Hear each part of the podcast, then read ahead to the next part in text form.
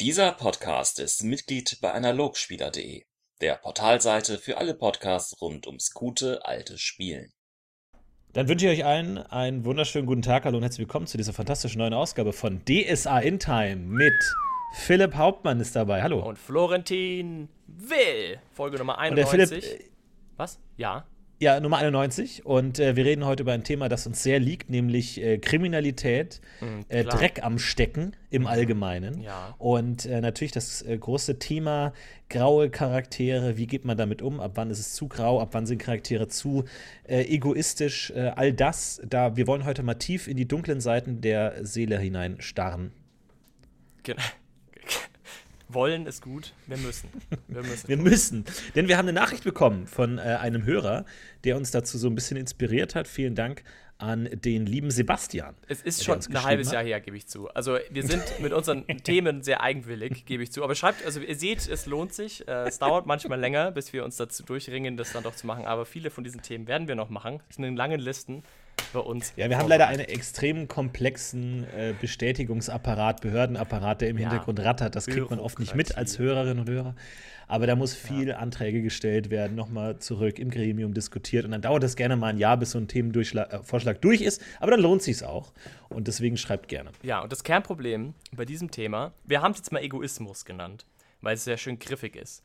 Aber es geht natürlich, wie die Tini, äh, wie Tini völlig richtig alles gesagt hat, um graue, böse, kriminelle Charaktere. Und warum wir so lange das vor uns hergeschoben haben, ist, denke ich, auch offensichtlich, denn dieses Thema beschäftigt sich mit einem Teil des Rollenspiels, der sehr, sehr schwierig ist und wo es wahrscheinlich, also wo wir ins Exotentum kommen. Exotische Charaktere hatten wir schon mal eine Folge und dieses Kern, diese Kernidee ist leider auch hier gültig. Je mehr man sich diesem kriminellen, dunklen, bösen hingibt, desto problematischer wird der Charakter im Spiel. Andersrum, wenn man sich dem aber wiederum entzieht und dieses Spiel quasi dann versucht zu umgehen, indem man es einfach nicht anspricht oder es nicht stattfindet, umso weniger ist man dann diese Rolle, die man ja dann gerade eigentlich sein wollte. Und Einerseits ja, man, man geht einerseits natürlich ins Exotentum. Es ist natürlich auch mal die Frage, wie ist das Verhältnis der Morallevel innerhalb der Gruppe? Also, wenn ich eine weiße Gruppe habe und da ist ein grauer Charakter dabei, dann kann das alles noch gut aufgefangen werden. Wenn alle in der Gruppe tief schwarz sind, dann kann das natürlich auch wieder funktionieren. Dann wären wir eher in dem Bereich Exotengruppe. Dann wird es mit den regulären Kaufabenteuern schwierig, aber das kann man dann auch spielen. Auf der anderen Seite, nochmal zum Thema Kriminalität, ist es ja auch ein gängiges Abenteuermittel. Es ist ja ganz normal, dass Heldengruppe Verbrechen begehen im Sinne von, ich breche irgendwo ein und klau was oder ich ähm, sabotiere einen Handelskarren, damit das magische Artefakt nicht dort ankommt, bliblablub. Ist ja völlig normal, dass man aus mit guter Motivation, mit, äh, mit moralischer Überlegenheit sozusagen auch kleinere Verbrechen begehen kann, solange man das dann vor der Obrigkeit dann erklären kann mit, ja, wir haben das ja alles gemacht, um das größte Übel zu verhindern und dann sagt man auch, aha, wunderbar, dann ist ja alles in Ordnung. Ciao. So, Ja, in also vielen das ist ja Fällen, ga- ganz normal. In vielen Fällen ist man ja, Ja. sogar gesandt von der Obrigkeit. Also man ist sich ja seiner Rechtmäßigkeit ganz oft bewusst. Genau, aber natürlich auch wegen der äh, moralischen ähm, Hoheit zu sagen, äh, man kann darunterstehende Verbrechen begehen, weil das ja rechtfertigt ist. Also Zweck heiligt die Mittel, das ist ja, glaube ich, gängig, das sieht man in jeder Abenteurergruppe. Von daher ist es natürlich einerseits Verbrechen, andererseits moralisch gerechtfertigt, wo wir dann so das Problem wieder so ein bisschen in sich aufgelöst haben, wenn äh, es weiße oder hellgraue Charaktere sind, die das tun und dann eben zähneknirschend sagen, ja, jetzt müssen wir halt mal ähm, diese und jede kleine Straftat begehen. Tini, fangen wir mal mit einer Grundfrage an. Was ist denn deiner Meinung nach das größte Problem von bösen Charakteren? Weil ich finde es oft gar nicht so einfach, das zu formulieren. Was ist denn spielerisch gesehen das Problematische? Ich würde mal loslegen. gibt- Achso, du, ja, es- okay, okay. ja, okay. Ja, tu, hast- Ich wollte noch mal ist vor, ich wollte dich nicht, okay. ich wollte nicht nur- überrollen. Ich bin dabei. Will. Ich wollte nicht überrollen und dann einfach direkt stehen lassen. Ich dachte mir, also meine Antwort wäre jetzt wahrscheinlich, aber ich bin open for discussion, dass böse Charaktere grundsätzlich keine Helden sind. Und du damit dich eigentlich in vielen, vielen Fällen dem Abenteuer entziehst. Weil du zum Beispiel gewisse Dinge nicht machen willst, Motivationen nicht da sind, Dinge, gewisse Dinge zu machen und du eigentlich ständig überredet werden musst. Würdest du dem zustimmen? Ja, das stimmt. Das kommt natürlich auch wieder auf die Definition eines Helden an. Ne? Also Held sehe ich jetzt bei dir, wie du es beschrieben hast, eher nach der Frage, was ist eine gute äh, Motivation, was, wofür bin ich bereit, ein Abenteuer einzugehen. Ja, wenn man sich jetzt eine tiefschwarze Gruppe an Dämonenpaktierern vorstellt, die von ihrem Dämon den Auftrag bekommen haben, den und den ähm, Geweihten gefangen zu nehmen, ja, wunderbar. Dann ist das deren Motivation und die hängen da drin und finden das gut und dann geht das Abenteuer voran.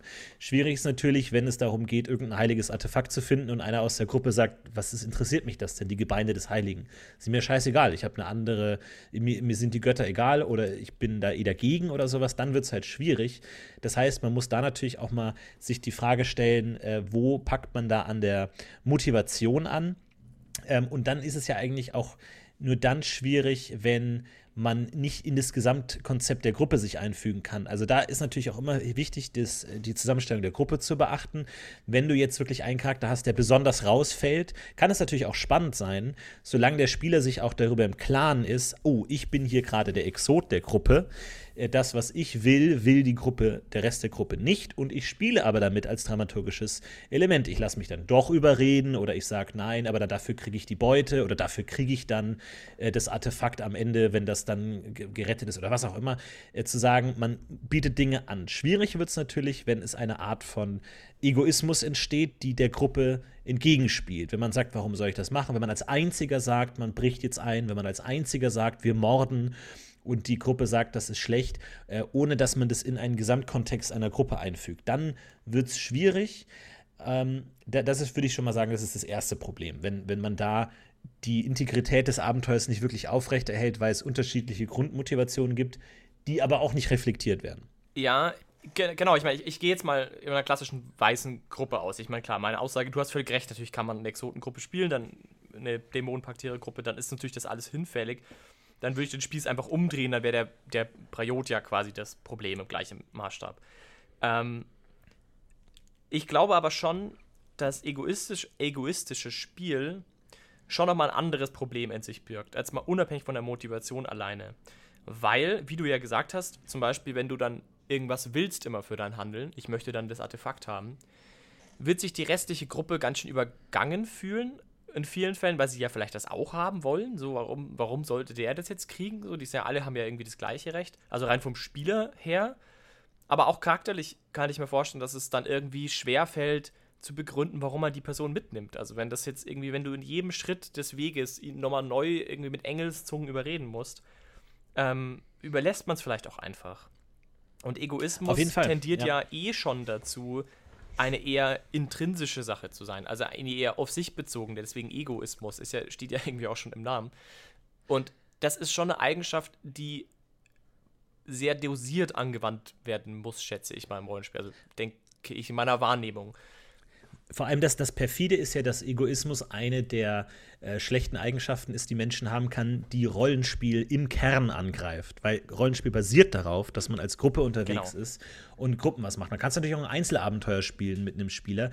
Deswegen ist, glaube ich, Egoismus so ein Problem, weil es sozusagen an das Grundfundament reicht. Es gibt andere schlechte Eigenschaften, wie irgendwie Goldgier oder Arroganz oder sowas, die sich gut integrieren lassen, weil sie auch in Interaktion mit anderen Charakteren stehen und ähm, dann aber trotzdem mal eine Möglichkeit hat, den mitzunehmen. Aber Egoismus ist halt einfach immer das Problem. Äh, haben wir natürlich auch schon zum Beispiel im Firun-Podcast angesprochen, wie man sowas mit Einzelgängertum und sowas angeht. Also das sind natürlich Dinge, die einfach super schwierig sind aufgrund der Natur von Rollenspiel. Und ähm, da ist natürlich dann auch wieder der Punkt gekommen, wo man dann auch außerhalb des Spiels mit dem Spieler reden kann und dann aber vielleicht auch überlegt, wie kann man es integrieren. Wie kann man zum Beispiel sagen, du hast, du, du hast da keinen Bock drauf, aber du hast vielleicht Schulden bei einem anderen Gruppenmitglied und du musst aber mitgehen, weil du das jetzt mhm. unbedingt musst und du willst das eigentlich gar nicht. Dann wird das alles plötzlich interessant, weil du eine Figur dabei hast, die eigentlich sagt, ich scheiße auf eure Götter, ich scheiße auf euren Kram, mir ist das alles egal, aber ich bin halt leider gerade gebunden, damit zu sein und dann natürlich hofft man, ja. am Ende sind sie alle Freunde geworden und so weiter. Aber das sind Probleme, die man definitiv auch, auch ansprechen muss und auch außerhalb der Runde lösen kann. Ich, ich glaube, du sprichst da jetzt schon ja die Lösung an quasi. Aber finde ich genau richtig, wollte ich auch noch sagen. Ich finde, das Thema Schwäche ist auch da wieder total entscheidend, haben wir schon oft besprochen, auch in extra Podcast. Man macht sich als egoistischer Charakter einfach nicht angreifbar. Es gibt wenig, was du ihm vorhalten kannst, was ihn berührt. Wenn du ihm sagst, ja, du bist voll das egoistische Arschloch, wird er Schultern zucken und sagen, ja, und? das ist ein Problem, wenn du Charaktere nicht angreifen kannst, wenn du Charaktere nicht unter Druck setzen kannst, wenn du Charaktere nicht dazu bringen kannst, in irgendeiner Weise zu interagieren. Und wie du jetzt gesagt hast, das im Vorhinein über eine Charakterverbindung anzulegen, ist sicherlich eine Lösung, das zu machen. Was meine Antwort auch noch sein würde, wäre eine gewisse Nachvollziehbarkeit. Also, dass man weniger sich darauf versteift, was man nicht ist, was man, was einen nicht interessiert, sondern vielleicht sich klarer macht, vor allem, was einen interessiert und auf was man eben durchaus anspringt. Also was für Punkte für die Person echt Sweet Spots sind. Zum Beispiel Geld. Ja? Man könnte dann wirklich so weit gehen und sagen, ja, du hast vielleicht einen extrem schlechten Umgang mit Geld, du gibst es sehr viel aus, du feierst viel, entsprechend viel brauchst du auch, entsprechend schnell bist du überredet. Wenn dir jemand eine neue Runde ausgibt, bist du erstmal total pro und bist auch vielleicht gewillt, viel dafür zu geben. Ich glaube, da geht auch so die Reise hin. Auch das gilt außerdem auch für Elfenspieler. Ich finde, auch bei Elfen ergibt sich ganz oft dieses Problem, so wie ich das zumindest kennengelernt habe. Elfen, uralt und weise, haben schon alles gesehen, sind irgendwie auch noch irgendwie so herablassend noch dazu und sind auch egoistisch, weil sie ja nicht kein Interesse haben an dem, was die Menschen da machen und ihr mit eurem Scheiß, so was wollt ihr denn von mir? Selbes Problem im Kern, bist zwar nicht böse, aber bist sehr rausgenommen, bist sehr neutral, hast auch einen grauen Ton, hast auch diese, diese, ähm, diesen Aspekt, dass du irgendwie kein, also Leute umbringst, die verletzt sind. So, das das gibt es ja auch ganz oft, dass Leute das dann so weit interpretieren. Kann man jetzt darüber diskutieren, ob das überhaupt elfisch ist, bla bla bla. Möchte ich jetzt gar nicht, aber auch da, finde ich, kommt dasselbe Problem auf. Ähm, wie gehst du damit um? Und auch da würde ich dasselbe wieder argumentieren. Schwäche, du brauchst viel weniger, du musst viel weniger damit spielen, was du was du abstößt, sondern vielmehr mit dem, was du integrierst in den Charakter. Ich glaube, das ist immer der entscheidende Punkt. Wenn du ein Elf bist, dann hast du Aspekte, die dich extrem triggern. Und dann überlegst du dir die, was das ist. Dann überleg dir, welche Punkte sind es. Und die sollten im Spiel vorkommen. Also nicht irgendwie Eulen in der Nacht, so das ist irgendwie Quatsch.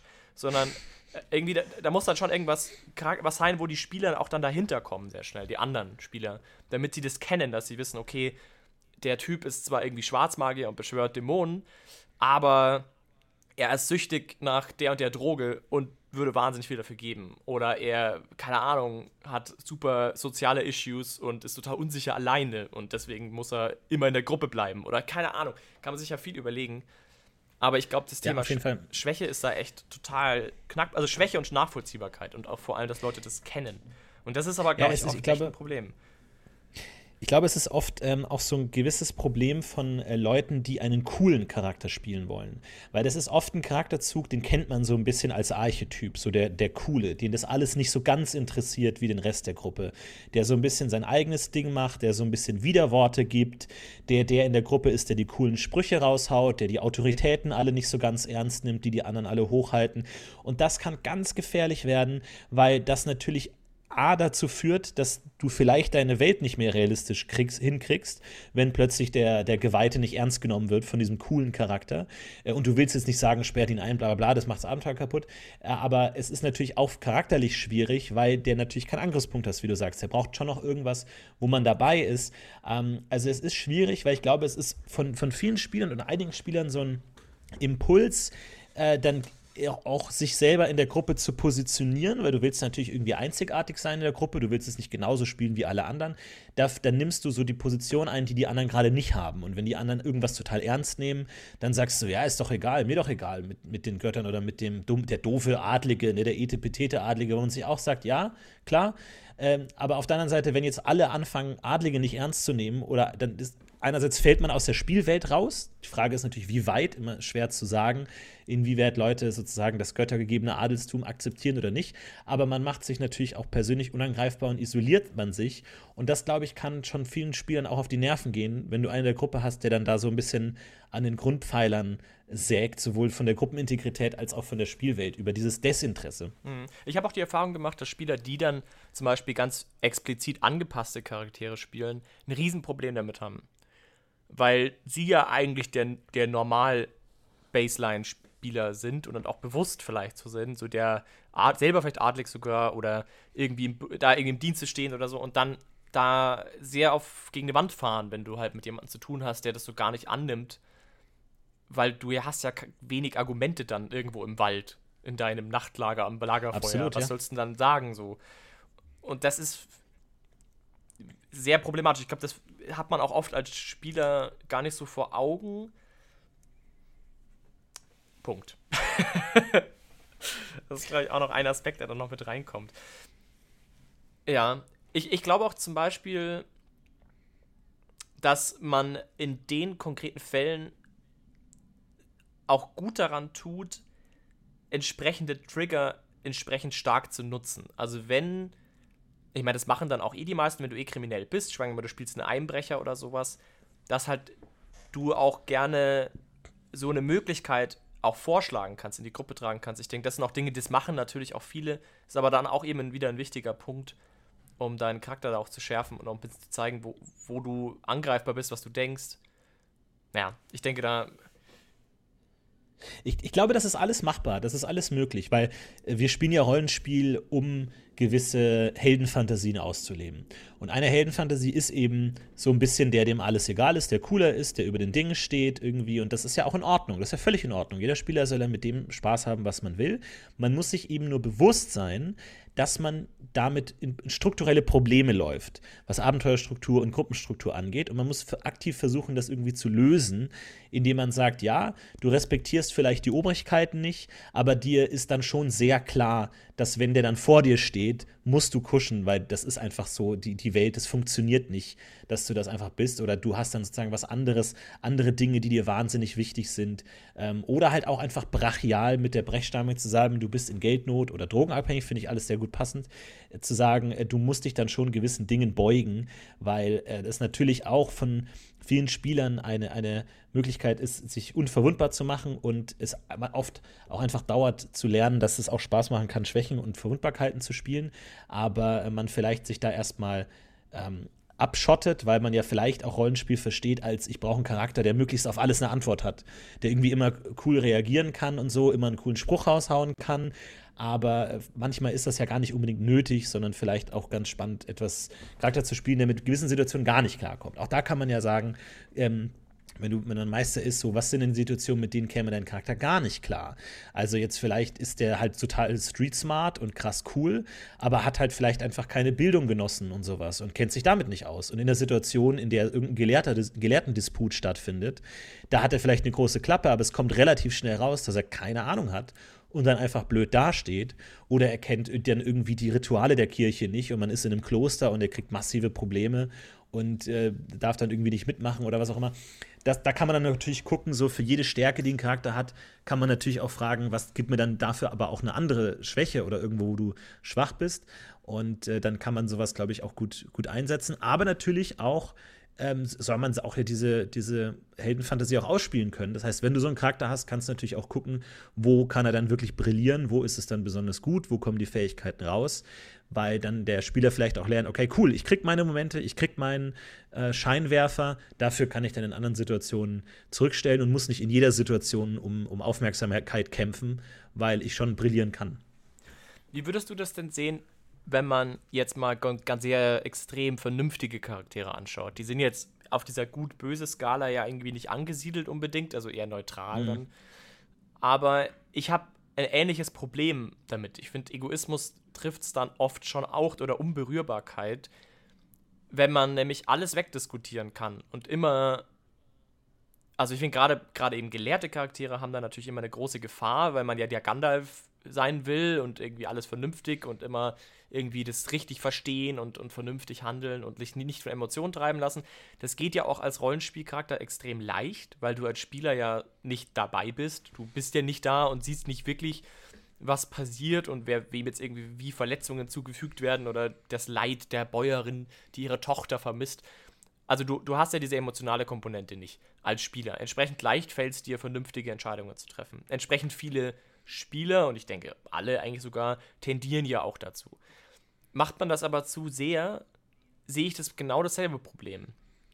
Man ist dann auch wieder da, nicht erreichbar, nicht, nicht wirklich berührbar und kann sich auch auf eine, immer auf so einen Highground retten. Kann immer irgendwie sagen, ja, das ist halt jetzt aber der richtige Weg, alles andere ist jetzt falsch und ja, du argumentierst jetzt mit irgendwie Glauben und Göttern und so, aber das ist doch jetzt, denk doch mal vernünftig so, das ist doch jetzt Quatsch, äh, da kann man doch jetzt irgendwie mal einen anderen Weg, also das gibt es eine vernünftigere Lösung. Finde ich aber genauso problematisch. Ich denke, auch da gilt, gelten dieselben Aspekte. Auch da gilt, wenn du so vernünftig bist, überleg dir, welche Aspekte du hast, wo du das nicht mehr sein kannst, wo du vielleicht unvernünftig wirst oder wo du vielleicht auch nicht das Wissen hast oder die Reife hast, diese Vernunft anzuwenden. In welchen Aspekten kannst du vernünftig sein, in welchen Aspekten nicht? Was siehst du, was siehst du nicht? Vielleicht bist du zwischenmenschlich ähm, sehr viel schlechter und erkennst Motivationen nicht, die du als Spieler vielleicht schon erkennst, dein Charakter vielleicht weniger. Oder gibt es irgendwelche, das finde ich auch ein ganz entscheidender Teil, ähm, gibt es irgendwelche Ziele, auf die du zuarbeitest? Gibt es irgendwie zum Beispiel Schwarzmagier, finde ich, ist ein ganz gutes Beispiel, so, was konkret willst du denn eigentlich? Ja, du bist jetzt übermäßig vernünftig und willst Macht anhäufen, aber such dir konkret raus, was du haben willst. Willst du Zauber lernen? Willst du irgendwelche Akademien? Willst du Geld? Willst du, also was, was suchst du, damit du weißt, auf was du triggern kannst, was, auf welchen Punkten du deine, deine Rationalität auch über Bord wirfst?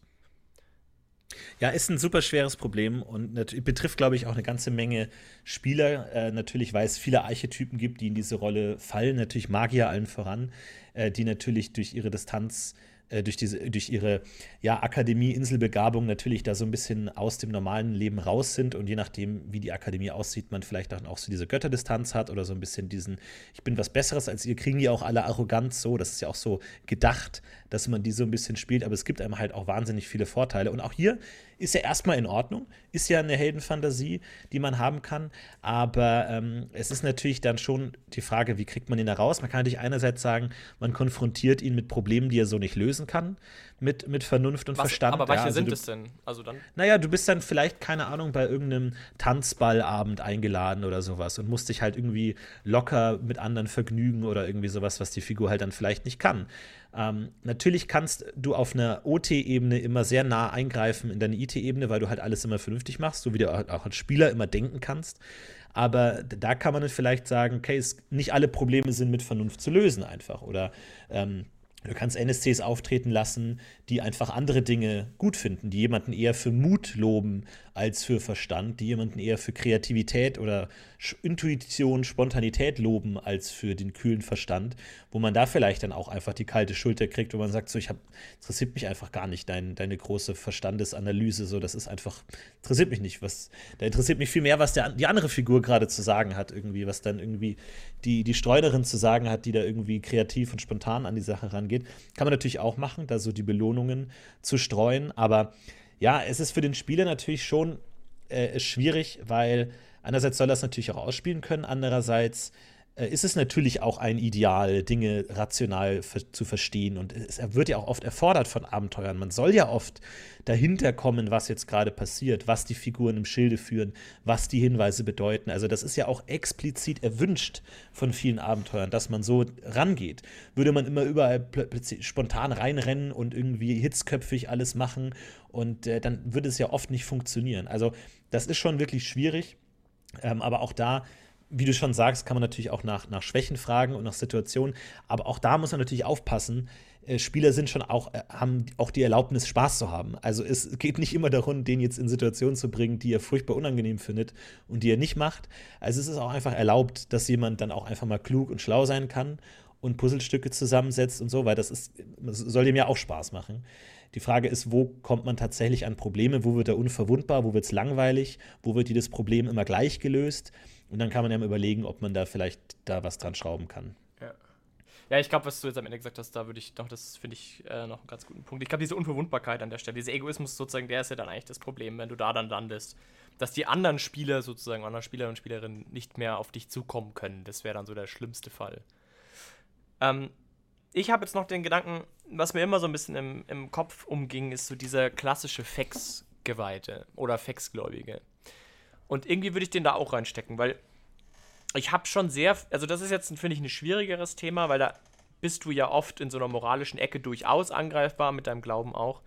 Ich habe nur schon selber am eigenen Leibe sozusagen mal eine Darstellung gehabt, die so furchtbar war und die genau in diese Ecke geschlagen ist, dass ich das jetzt hier auch mal anbringen muss, weil Fex als Gottheit hat schon die Tendenz natürlich schlauer zu sein als alle anderen. Es steckt dem Gott ja so ein bisschen nahe.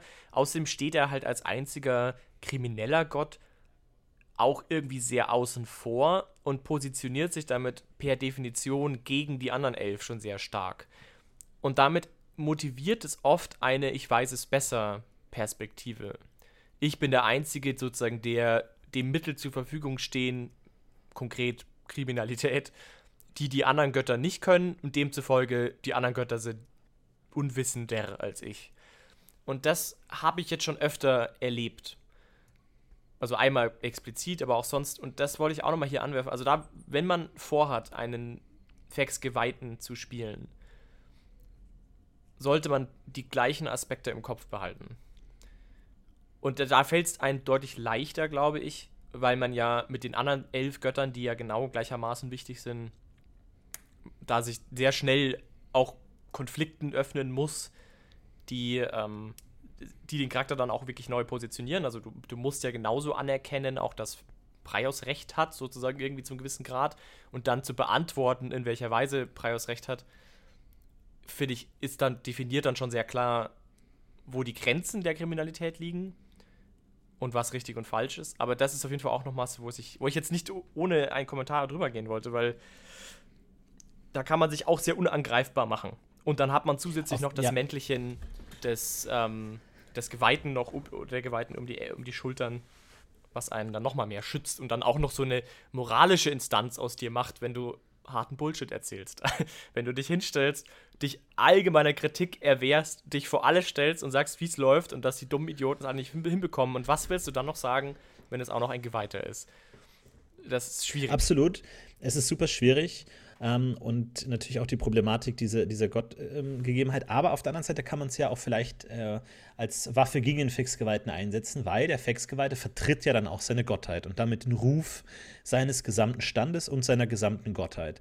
Das heißt, du kannst natürlich auch, wenn du da jetzt ähm, ja, einerseits versagst oder andererseits auch ständig das Gesetz brichst, in der Gruppe, die vielleicht weißer ist, auch so ein, ja, Fexgeweihte oder Fexleute sind alles Lügner und Betrüger und Einbrecher. Äh, das ist ja wirklich schlecht, weil es gibt ja einen guten Grund, warum Kriminalität verboten ist und warum das einfach schlecht gesehen wird.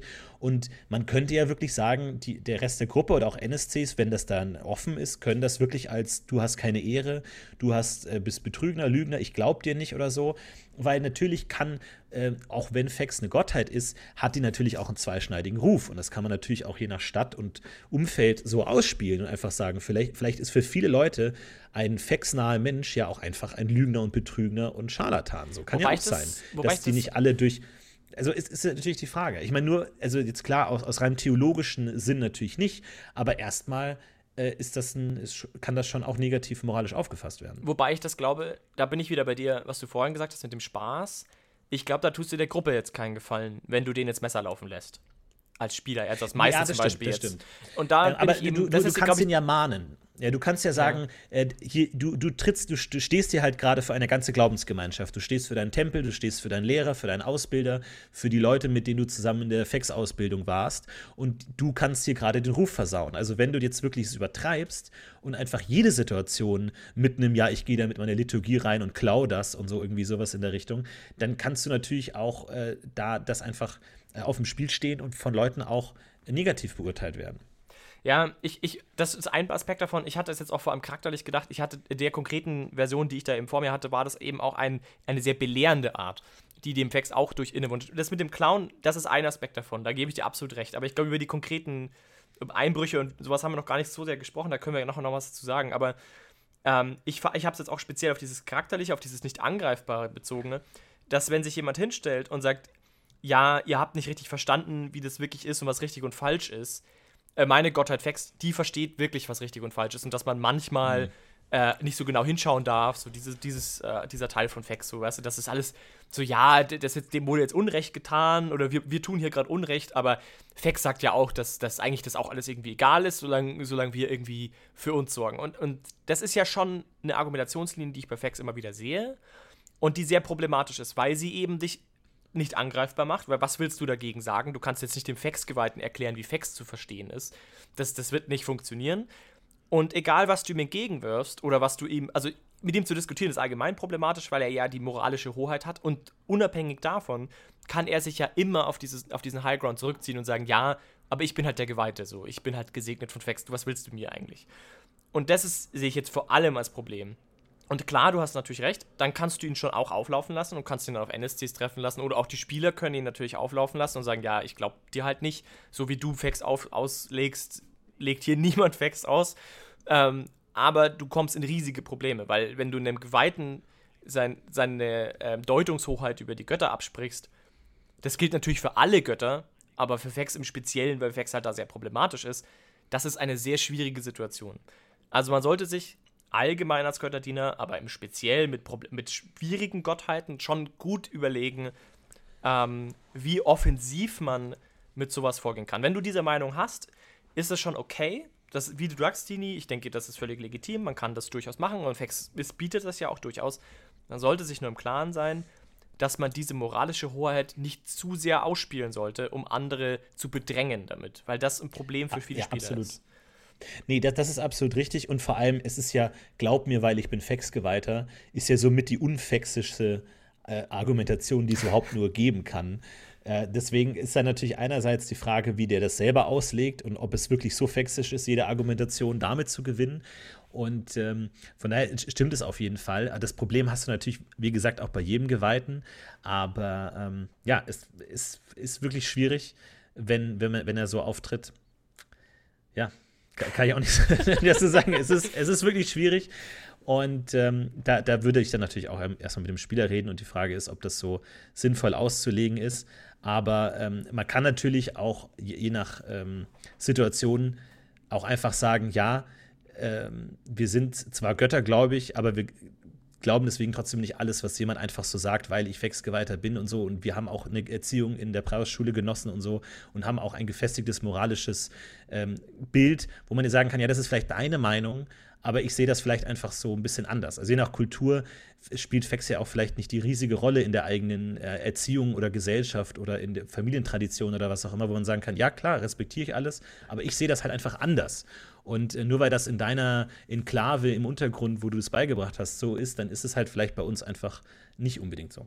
Ja. Aber dann ich finde auch das Thema, was du vorhin noch so nebenbei angesprochen hast, das Thema Einbruch auch noch interessant. Mal ganz konkret. Wir können ja mal weggehen von diesen eher charakterbezogenen egoistischen Sachen, sondern mehr zu so egoistischem Spiel, das dann oft ja auch daraus resultiert. Ähm, das Thema Kriminalität ganz praktisch. Das war nämlich auch vor allem Kern dieser, dieses, dieser Idee, dieser E-Mail, ähm, die wir bekommen haben, dem, mit der Idee, das war eine ganz praktische Herangehensweise an Kriminalität im Spiel. Ähm, ich würde mal im ersten Schritt mich mal ganz kurz das Thema aufgreifen, wie man sowas überhaupt umsetzen kann. Weil du hast ja auch schon gesagt, in vielen Abenteuern tut man durchaus kriminelle Dinge, oft mit, moralischen, mit moralischer Hoheit das zu tun. Aber es gibt ja auch durchaus Situationen, gerade kriminelle Charaktere hätten gerne diese Situation auch geschaffen, in denen man kriminell agieren kann und nicht selten alleine, weil natürlich kriminelle Charaktere, also in der Voraussetzung, dass diese Gruppe, dass du ein Exot eher in der Gruppe bist, ähm, ja dann wahrscheinlich auch alleine handeln muss, weil der priotische Bandstrahler wird nicht mitmachen. Also ist die Frage, wie man sowas gestaltet, wenn jetzt der Faxgeweihte sagt, ich klaue da was. Du hast ja immer das Problem, dass du dann für diese Rolle ein eigenes kleines Abenteuer schreiben musst, sozusagen. Oder zumindest einen kleinen Encounter, wo die anderen doof rumsitzen.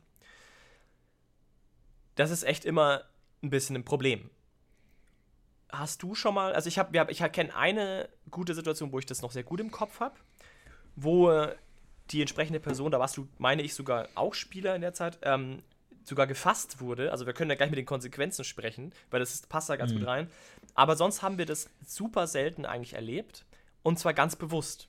Also in meinen Gruppen, ich als Meister versuche das tendenziell eher nicht zu pushen und auch meine Spieler sind mittlerweile eigentlich alle so weit ganz zufrieden damit, sowas nicht eigenständig groß zu pushen. Und wenn, dann sind irgendwie alle mit dabei. Dann sind irgendwie alle, dann ist der eine beobachtet dann irgendwie die Straße davor so ungefähr und ist zumindest dabei irgendwie, wenn das alles passiert. Hast du? Ja, absolut. Also das muss jedem Spieler eingehämmert werden, treib nicht selbstständig äh, Handlungsstränge voran, die nur dich betreffen und wo alle ausgeschlossen sind. Und es gibt ja da, wie du gerade gesagt hast, genug Möglichkeiten, anderen eine Rolle zu geben, irgendjemand abzulenken oder sie zu verkleiden oder irgendein Signal zu geben oder was auch immer. Und ähm, es ist schon schwierig. Also äh, Sebastian, der uns diese Nachricht geschrieben hat, schreibt, ich glaube, dass viele Spieler aufgrund der Gefahr, erwischt zu werden, davor zurückschrecken, äh, kriminelle Handlungen zu begehen. Interessanterweise ist meine Erfahrung genau die gegenteilige. Spieler sind sehr bereit, Verbrechen zu begehen, kriminelle Handlungen zu begehen. Und äh, es hängt natürlich jetzt von der Spielergruppe und auch von den Spielern an, ab, ab, aber du hast oft nicht so gut die Möglichkeit, das zu ahnden und äh, willst es oft auch gar nicht ahnden. Also wirklich, ich, ich finde das interessant. Ich weiß gar nicht, wie das in der Gruppe von Sebastian aussieht, weil für mich sind Ver Verbrechen so alltäglich im, im Rollenspielgefüge, ähm, dass wirklich oft Dinge ähm, damit rechtfertigt werden. Man klaut dem Bösewicht irgendwas oder man meuchelt die Wache ab oder so kriminell natürlich im Sinne des Rechts, aktuell herrschenden Rechts an dem Ort, aber natürlich moralisch nicht äh, verwerflich. Von daher ist natürlich dieser Spagat, den, den man erhalten muss. Aber auf der anderen Seite ist es auch oft schwer, wirklich äh, Kriminalität in der Hinsicht zu ahnden, weil es eigentlich wieder ein komplett eigenes Abenteuer werden würde, wenn jemand wirklich mal vor Gericht steht wegen Mord und dann kommt wirklich mal der Preisgeweihte um die Ecke und dann werden wirklich mal Leute befragt und was auch immer. Niemand weiß genau, wie das abläuft, aber irgendwie sowas wird passieren. Das kannst du ja nicht einfach so machen in einem, ja, klaut irgendwie den Brief aus dem Haus des Adligen so. Das ist ja ein Satz im Abenteuer, der dann vielleicht zu mehreren Abenden führt, wo dann wirklich da verhandelt wird, wie das abläuft und so. Deswegen ist es wirklich schwierig. Aber es ist oft in gewissen Abenteuer-Settings, Gesellschaftsabenteuer, Detektivabenteuer, Krimi-Abenteuer natürlich ein zentrales Element, dass du jetzt nicht gegen den Bären kämpfst, sondern an der Wache vorbeischleichen musst. Und da stellt sich schon oft die Frage, was passiert dann, wenn man erwischt wird? Oft rennt man halt einfach weg. So, und dann ist der Auftrag gescheitert. Aber dass wirklich jemand wirklich gefasst wird und verhaftet wird, passiert, glaube ich, sehr selten, weil auch einfach nicht klar ist, was dann passiert ist. Dann wird man aus dem Kerker ausgeschlossen oder man wird dann von dem, man wird erhängt und da wird dann nochmal, greift der Rest der Truppe nochmal ein und rettet den, weil am Grunde hat man halt da einfach verloren. So, da ist er einfach vorbei. Ja, und das Problem ist ja auch, dass diese Gesellschaft, wie heute auch, ja ein sehr, sehr, sehr großes Interesse daran hat, Straftäter zu fassen und dann auch zu wirklich abschreckend irgendwie zu behandeln. Also das ist ja schon wesentlich davon. Ne? Gerade weil diese die Taten, von denen du sprichst, ja nicht selten auch gar nicht so unwesentlich sind. Also da kommt Mord schon durchaus vor. Also ich kann ja mal sagen, in dem konkreten Fall, den ich da im Kopf hatte, da ging es um auch um einen Einbruch und die Person wurde gefasst. Da fing es schon mal auch damit an, dass wie, wie machst du überhaupt so einen Encounter interessant? Also wie designst du sowas? Weil zum einen mal war, war die Meisterin zu dem, an dem, in dem Abenteuer überhaupt nicht darauf vorbereitet, weil du ja sowas oft auch nicht auf dem Schirm hast. Aber gut, also musste sich sowieso schon spontan sozusagen äh, da irgendwie das auseinanderwieseln und dann würfelst du halt dreimal verstecken. Oder wie, wie machst du das? Ja, das ist ja jetzt, also da musst du ja. ja. schon wirklich dich vorbereiten auf einen interessanten Encounter, dass du mehr machst als einfach nur, ja, würfel mal verstecken, ja, geschafft, ja, okay, du wirst nicht von der Wache gesehen, okay, du kannst weiterschleichen, okay, würfel nochmal verstecken, ob du, oder schleichen oder was. Es ist einfach un uninteressant vom gesamten Konzept her. Auf jeden Fall hatte der halt dann seine Schleichenproben einmal zu oft nicht geschafft und es war dann irgendwie auch kaum mehr zu verantworten, den jetzt nicht auffliegen zu lassen, weswegen der dann gefangen genommen wurde. Und dann haben wir diese Runde hat sich dann der, an dem Abend aufgelöst und wir haben uns am, beim nächsten Mal wieder getroffen und äh, dann hat auch die Meisterin etwas hoffen, äh, hilflos äh, dann gesagt, ja, sie hat sich das jetzt nochmal alles angeschaut. Also eigentlich, der bekommt jetzt halt die Hand abgehackt. Das ist halt ein Dieb. das, das ist halt jetzt so und dann war der Charakter halt perdu. Und dann ja. gab es dann noch die Überlegung, ja, retten wir den jetzt irgendwie? Und dann war auch immer so die Meinung, so, nee, also das ist nämlich dann auch noch so ein Aspekt. Es war auch so ein Aspekt, wir haben ihn ja nicht, ja, wir haben ihn ja nicht dazu aufgefordert, das zu machen. Das war eben Genau, das ist es nämlich. Das war nämlich ein individueller Plot von dem Charakter, der sich da selber quasi motiviert hat, das zu tun. Ja, dann war natürlich die Begeisterung von allen anderen, sich da noch zu involvieren, geht so. Und dann war der Charakter einfach damit irgendwie tot, weil es war ein Dieb ohne Hand. Klar kannst du jetzt sagen, cool, dramaturgisch interessant, aber ich kann auch verstehen, wenn man als Spieler dann sagt, ja, ist vielleicht nicht mehr der Charakter, den ich jetzt spielen will. So, super problematisch. Nee, absolut, da ist, da ist so ziemlich alles falsch gelaufen, was falsch laufen kann, weil es einfach eine unlösbare Situation ist für die Meisterin. Das ist super schwer. äh, diese Situation richtig zu handhaben. Und da ist es natürlich auch wichtig, dass wenn man sowas macht, natürlich davor ein Setting schafft, wo man auch sagt, das ist hier durchaus gefährlich, was passiert, sodass die Gruppe sich auch was überlegt und wirklich sagt, wir haben hier einen Plan, wir machen das, du machst das, du machst das. Und wenn das schief geht, machen wir das oder sowas in der Richtung. Dass man da zumindest in die Situation kommt, wenn einer jetzt wirklich die, den Patzer bei Schleichen würfelt und einfach irgendwie das, der Alarm angeht, dass die noch rauskommen zumindest und dann halt einfach ihr Auftrag gescheitert haben oder zumindest rauskommen. Aber letzten Endes ist es halt auch einfach ein Gewürfel. So, das ist natürlich unschön und auch Sebastian schreibt, das ist ihm zu platt. Aber soll ich denn als Meister selber entscheiden, ob jemand es schafft, das Dach hochzuklettern oder nicht? Was soll ich machen? So, Einbrüche bestehen halt auch einfach aus gewissen Skills, die man hat. Sei es jetzt Schleichen, sei es ich will die Wache ablenken, ich will sie betören, sei es ich will die Falle entschärfen, sei es ich will jetzt irgendwie mich wo abseilen. So, das sind einfach Skills, die man einfach testet. Das Problem ist halt nur, wenn dein Plan so gestaltet gestaltet ist, dass ein verkorkster Skill dafür sorgt, dass du verhaftet wirst, dann hast du echt ein Problem. Andererseits, und das kenne ich auch, willst du nicht, dass deine Spieler den ganzen Abend diskutieren, wie sie jetzt in dieses scheiß Haus einbrechen, weil du dir denkst, das Haus ist leer der Gag ist, dass das Haus leer ist, da ist niemand drin. Und die diskutieren so, ja, aber wenn du im Lüftungsschacht bist und ich da, und dann kann ich da die Kerze anzünden, die siehst du ja dann von da, und dann könnt ihr, wisst ihr, dass ihr reinkommt und so. Und du denkst dir einfach, Leute, ihr könnt da, die Tür ist offen, so, ihr könnt einfach rein. So, und das ist dann auch schwierig, weil wenn du halt zu streng bist und zu viel forderst, dann hast du halt eine Gruppe, die den ganzen Abend diskutiert. Sagen sie Spaß dran hat, ist ja auch alles cool. Aber irgendwo sind halt auch Grenzen gesetzt. Aber es ist wirklich eine schwierige Situation. Ich würde ja sogar so Weil weit, die Strafen halt so hart sind. Ich würde auch sogar so weit gehen und sagen, sobald die ganze Gruppe beteiligt ist, ist eigentlich alles gut. Wenn die ganze Gruppe ja. entscheidet, sie macht es jetzt, dann kann man da ja guten Gewissens auch was draus machen. Wenn eine Person entscheidet, sie macht jetzt irgendwie kriminelle Geschäfte mit der Unterwelt der Stadt, dann wird es uninteressant. Für alle anderen. Und dann will man es möglichst schnell abhandeln. Was ich da jetzt vorschlagen würde, in dem Fall, ist, ich würde da mich vielleicht sogar von DSA entfernen und sagen, wenn eure Spieler vorhaben, sowas zu machen, warum nicht Tabellen befragen? Ähm, sowas ist in DSA nicht irgendwie vorgesehen. Es gibt sowas eher nicht. Es gibt in vielen an anderen Systemen durchaus solche Zufallstabellen. Man könnte ja sagen, naja, in dieses Haus einzubrechen ist so und so schwer. Du kannst die und die Skills zu einem Metaskill machen und du machst einen Wurf. Wenn der schief geht, hast du eine verschiedene eine, eine Gruppe aus Krisen sozusagen, die eintreten können äh, von 1 bis 12 und dann würfelst du mit W12 oder keine Ahnung, irgendwas in die Richtung. Und je schlimmer, desto schlimmer ist die Krise. Also wenn du eine 1 würfelst, kannst du vielleicht einfach fliehen. Ende. Wenn du eine 5 würfelst, ähm, wirst du entdeckt oder so, man hat dein Gesicht gesehen oder sowas in die Richtung. Oder du verlierst was am Tatort. Kannst aber trotzdem fliehen. Und irgendwie bei den höheren geht es richtig schief. Ähm, ich würde vielleicht nie vorsehen, dass du unbedingt gefasst wirst, weil, wie du sagst, riesengroßes Problem. Aber da müsste man, das habe ich jetzt nicht vorbereitet, ich habe jetzt keine quasi Liste hier, die ich präsentieren kann.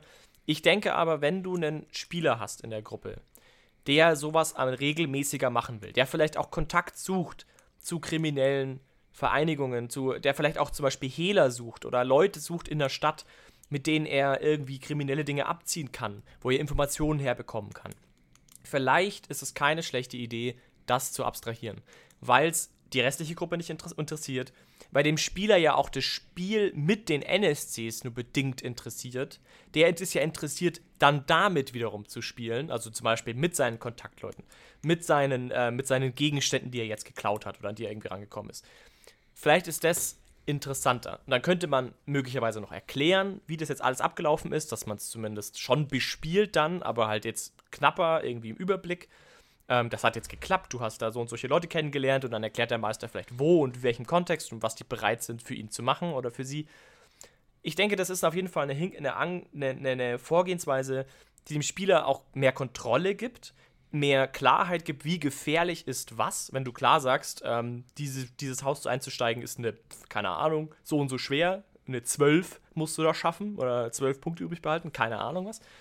Ähm, das wäre eine ganz klare brechenbare Gefahr und du hast einen einigermaßen sicheren Outcome, mit dem man weitermachen kann, der Spiel generiert und das Spiel vernichtet. Weil ich glaube, was auch nochmal ein Aspekt davon ist, wenn du zum Beispiel gefangen genommen werden solltest in so einem Kontext, ist ja auch ein Problem, dass dann die ganze restliche Gruppe eben mit diesem Problem konfrontiert ist und das vielleicht ja gar nicht wollte. Also du zwingst, ja, das, das ist ja nicht grundsätzlich schlecht, äh, Spiel zu generieren. Aber manchmal, gerade in solchen Kontexten, ist es schon sehr forciert und vielleicht eben nicht mit der Gruppe d'accord. Und da denke ich, ist es vielleicht ein guter Ansatzpunkt, bei so kleineren Sachen das zu machen. Wäre eine Idee, die ich hätte in dem Kontext.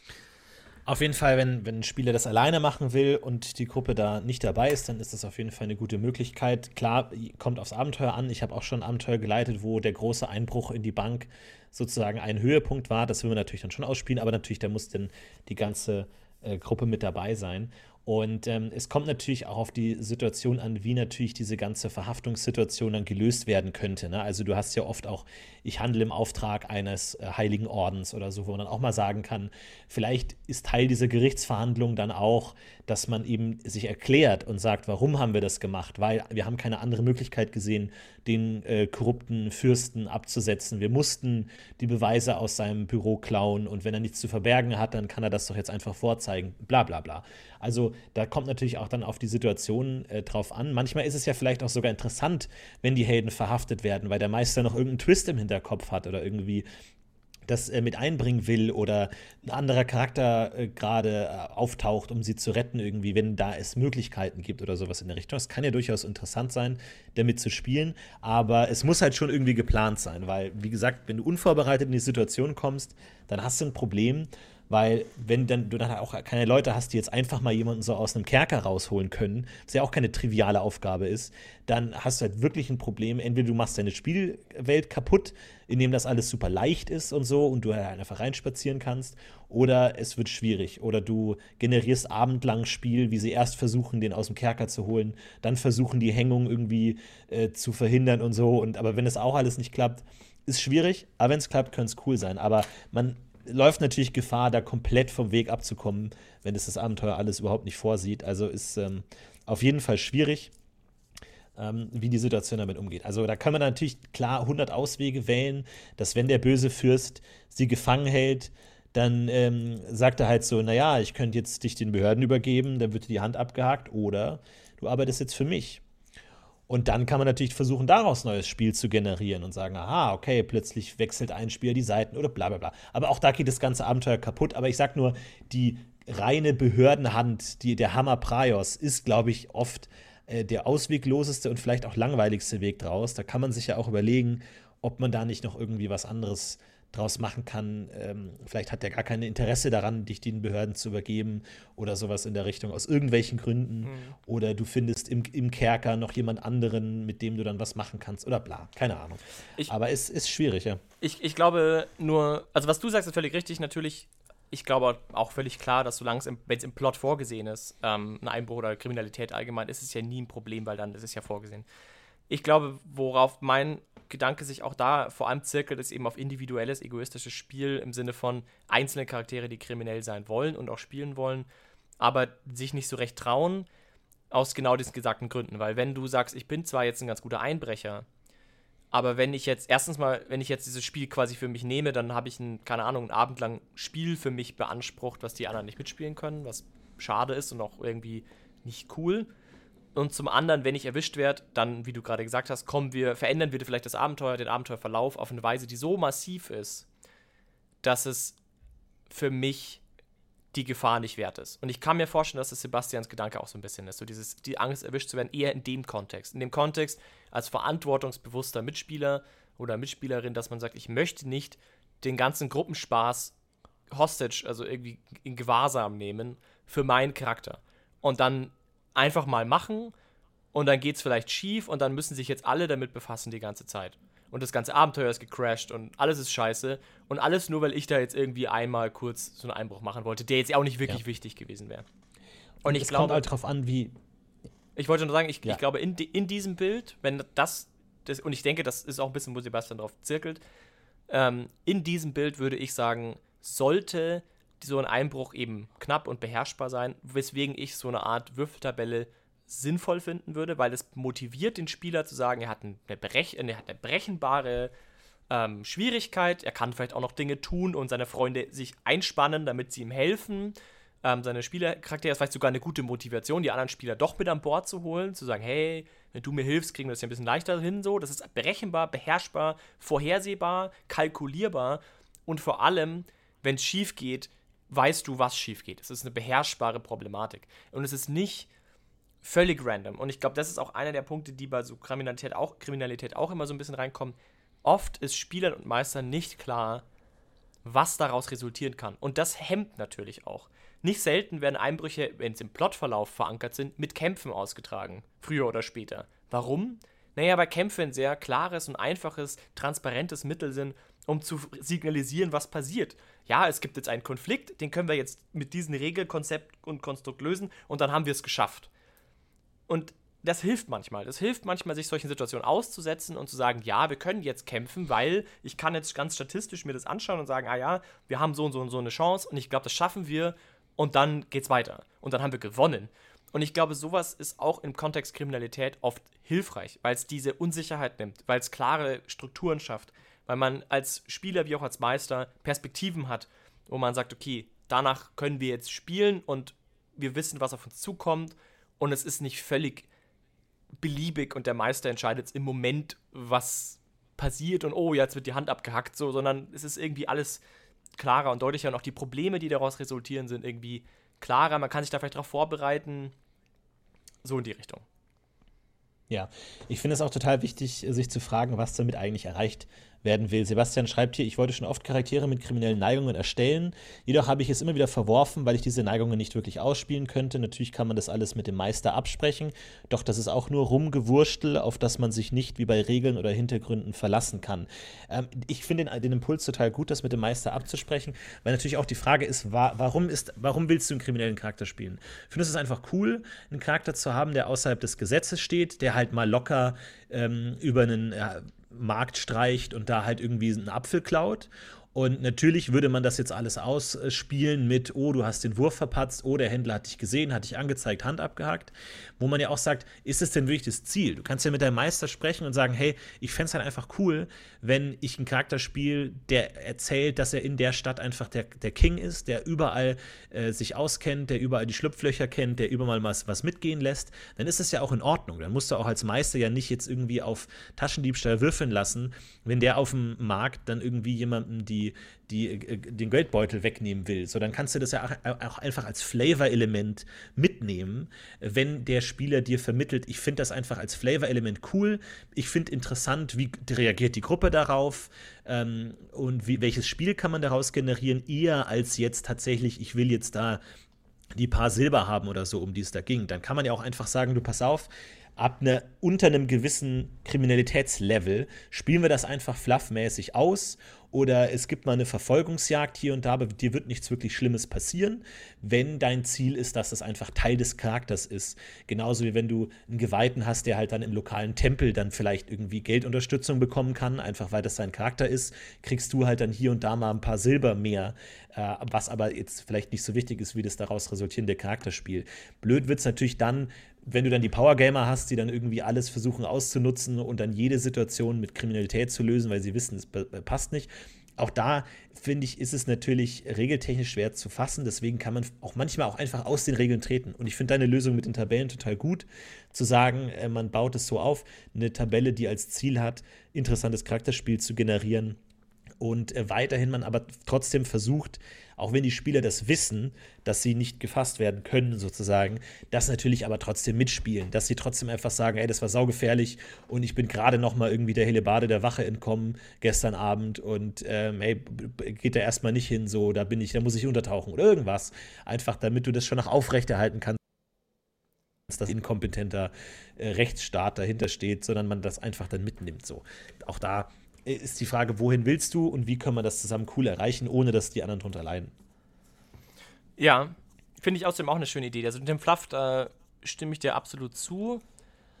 Da habe ich auch eigentlich nichts daran auszusetzen. Das kann man auf jeden Fall machen. Ich würde sogar so weit gehen, du kannst es ja rein im Fluff sogar behalten. Du kannst ja sagen, all die Dinge, die du klaust, gibst du auch in der nächsten Bar wieder aus. Dann kannst du dafür dann auch ausspielen, dass du mal eine Runde ausgibst so, oder sowas. Ja. Interessiert ja keinen. Ja. Ist ja kein echter spielerischer Mehrwert sozusagen. Also ey, schon, spielerisch schon, aber es ist kein, kein, kein Crunch-Mehrwert. Also du hast jetzt als Charakter nichts davon, wenn du halt eine Runde ausgeben kannst vom Fluff her. Und das können wir ja dann auch wieder in deine sozialen Fähigkeiten einfließen lassen, weil du bist ja ein guter Sozialcharakter vielleicht auch noch. Und dann kannst du sagen, naja, ich gebe dem auch noch eine Runde aus, so von meinem gestohlenen Geld. Und das ist dann dein, dann kriegst du halt keine Erleichterung sozusagen auf deine sozialen Proben, aber das erklärt dann so ein bisschen, warum du soziale Proben vielleicht gut kannst. Das finde ich eine sehr schöne Idee. Ja, finde ich eine super Idee, natürlich auch, weil es für die Gruppe leicht macht, zu sagen, wie man damit umgeht, dass du einen Kriminellen in deiner Gruppe hast. Dann sagst du halt, ja, das, der gibt uns immer was zu trinken aus und ist ein sympathischer Typ und uns beklaut er ja nicht. Irgendwie dann sozusagen, man gibt auch da den Leuten Möglichkeit zum Spiel und, glaube ich, gibt dem Charakter dann einfach mehr, als wenn man das immer will. Ja, finde ich eine gute Idee. Ja, das kann man oder ja. spendet es dem Fex-Tempel oder sowas, ne? Wenn es jetzt ein ja. Fex-Geweihter ist, dann spendet er das halt alles, weil dem geht es ja letzten Endes dann auch nicht darum, jetzt da die Silber zu haben, sondern natürlich auch da seinen Fex-Dienst oder den Nervenkitzel davon zu haben. Ja, wobei ich es schon schöner finde, wenn es im Spiel stattfindet. Also wenn man es dann spendet irgendwie hinter verschlossenen Türen, sodass es ja dann auch wieder keiner sieht, dann ist es natürlich nicht so ein tragbarer Charakterzug. Aber klar, geht natürlich auch. Oder man gibt es den Armen oder Hunde aus Wort. Finde ich eine gute Idee, ja. Also das ist auf jeden Fall eine Option, aber klar, wenn du jetzt irgendwie Interesse hast, auch an kreativen Spielen, also wenn du zum Beispiel Kontakte gerne hättest, mit denen du dann zusammen Probleme lösen kannst, also dass du dich in der Stadt auskennst, dass du Leute kennst in der Stadt, die Dinge unter der Hand machen oder was auch immer, Hehlerware annehmen und so weiter und so fort. Da muss man sich dann vielleicht nochmal das neu überlegen. Entweder man macht es eben auch ein bisschen so fluffig, dass man sagt, naja, du kriegst das halt hin, so, du, du kennst halt ein paar Leute in der Stadt und dann definiert man die und fertig. Das ist, denke ich, auf jeden Fall legitim. Muss man aber auf jeden Fall mit dem Meister absprechen. Ist auf jeden Fall klar, muss der natürlich dann auch bereit sein, das mitzunehmen. Ich bin aber ein großer Freund davon. Ich finde es, in all meinen Runden habe ich immer wieder festgestellt, dass es sehr, sehr spielinspirierend ist, wenn, wenn Spieler mehr Möglichkeiten an der Hand haben. Vor allem, wenn sie das eh wollen. Also, wenn du einen Charakter hast, der eh ein Interesse dran hat, irgendwie im Schmuggel Betrieb seine Hände mit drin zu haben, es ist absolut sinnvoll, ihm diese Möglichkeiten auch zu geben, weil er die Kreativität ja mitbringt, weil er ja offensichtlich auch da Bock drauf hat. Und dann kommen nicht selten interessante Lösungen von Problemen heraus, die sich dann oft plottechnisch genauso einbinden lassen in klassische Problemlösungen. Oftmals sogar einfacher und direkter und besser, als man meint. Also das, denke ich, ist auch total legitim, das einfach zu definieren als Meister und Spieler gemeinsam. Oder wie gesagt, man macht es über eine Tabelle, wenn man sagt, man möchte das irgendwie schon sich erspielen, dann wäre das sicherlich auch eine Option. Das denke ich beides passt. Kommt vielleicht auch ein bisschen darauf an, ob man als Stadtcharakter in der Stadt startet oder halt ein reisender Held ist, der immer wieder neu alle kennenlernen muss. Ja, auch da, ich finde das generell eine gute Möglichkeit, weil es ist natürlich auch erlaubt, Charaktere zu spielen, die einen gewissen Einzelgänger ähm, Fantasie mit sich bringen, aber dann einfach zu sagen, das lagert man einfach aus in solche Tabellenwürfe oder was, äh, ich erzähle, was ich gestern alleine gemacht habe, ohne dass man das jetzt groß ausspielt.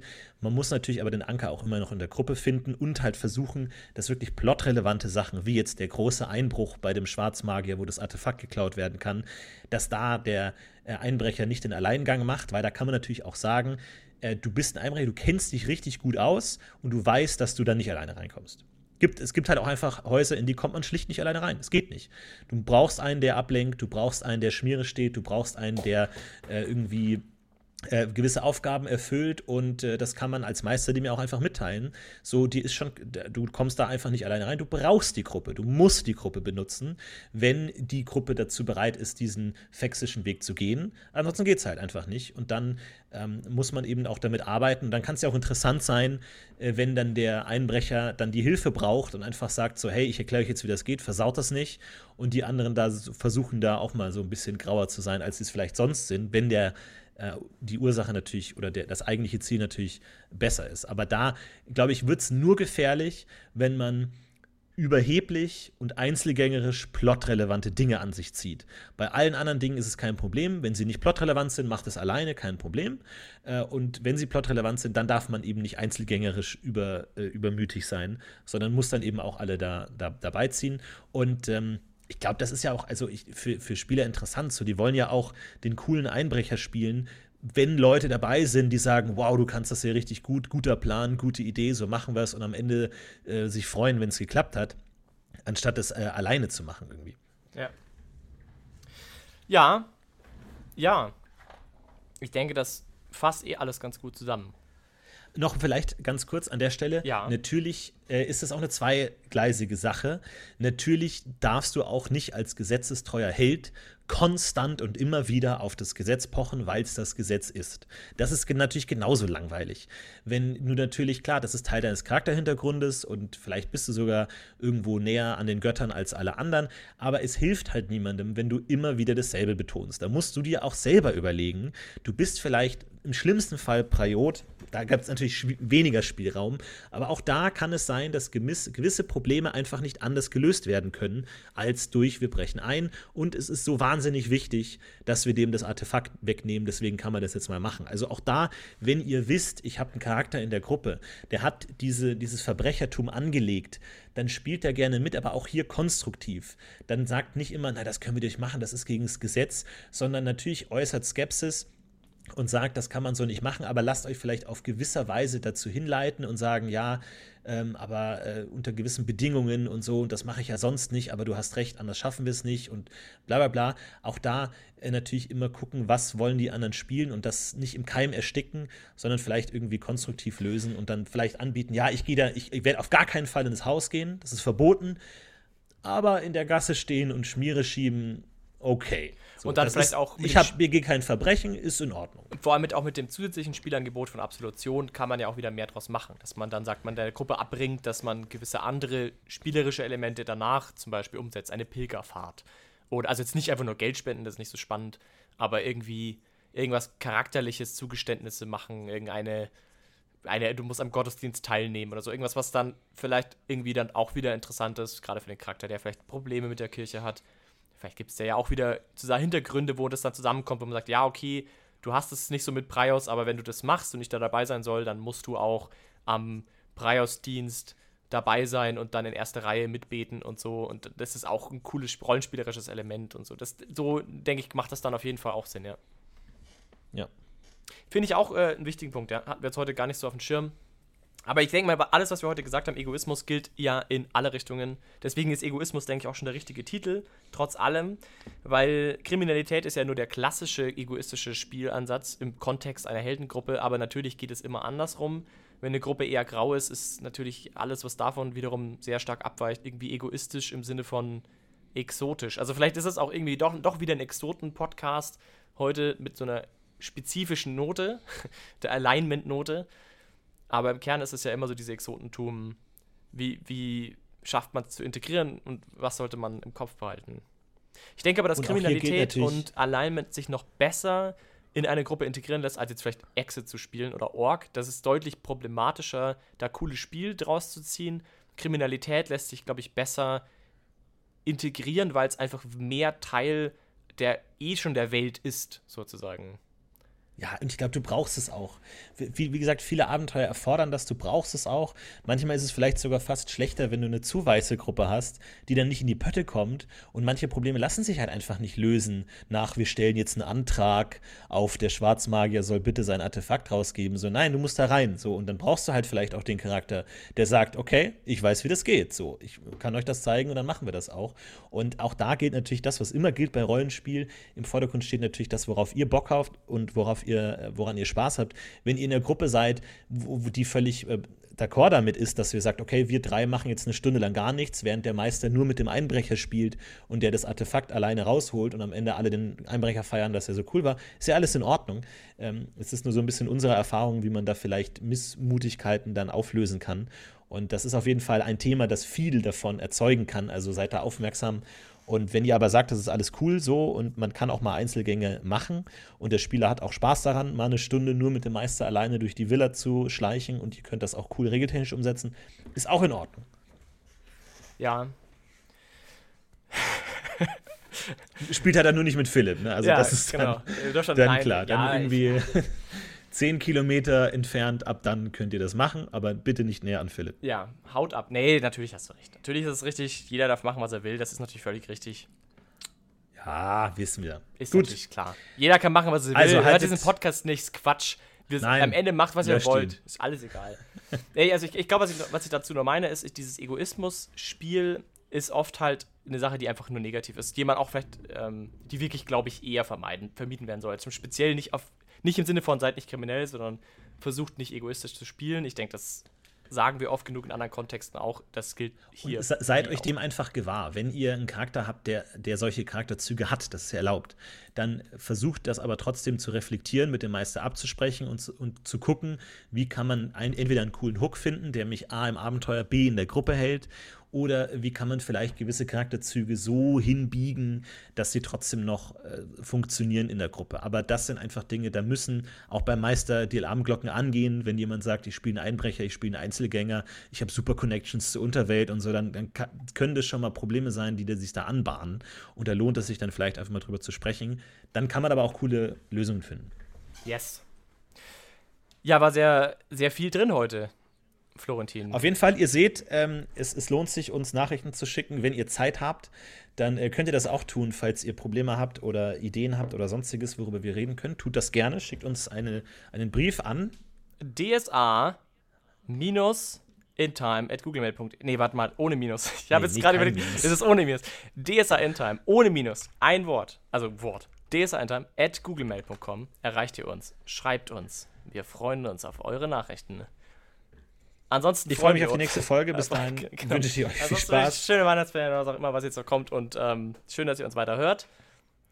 Wir hören uns und sehen uns. Auf ein neues Jahr, bei, äh, nächstes Jahr. Ich freue mich auf die vielen Themen, die wir noch angehen werden. Bis dahin viel Bis Spaß zu 100. Spielen. Ob wir wohl die 100 schaffen im Jahr 2022? Klar, locker. Locker.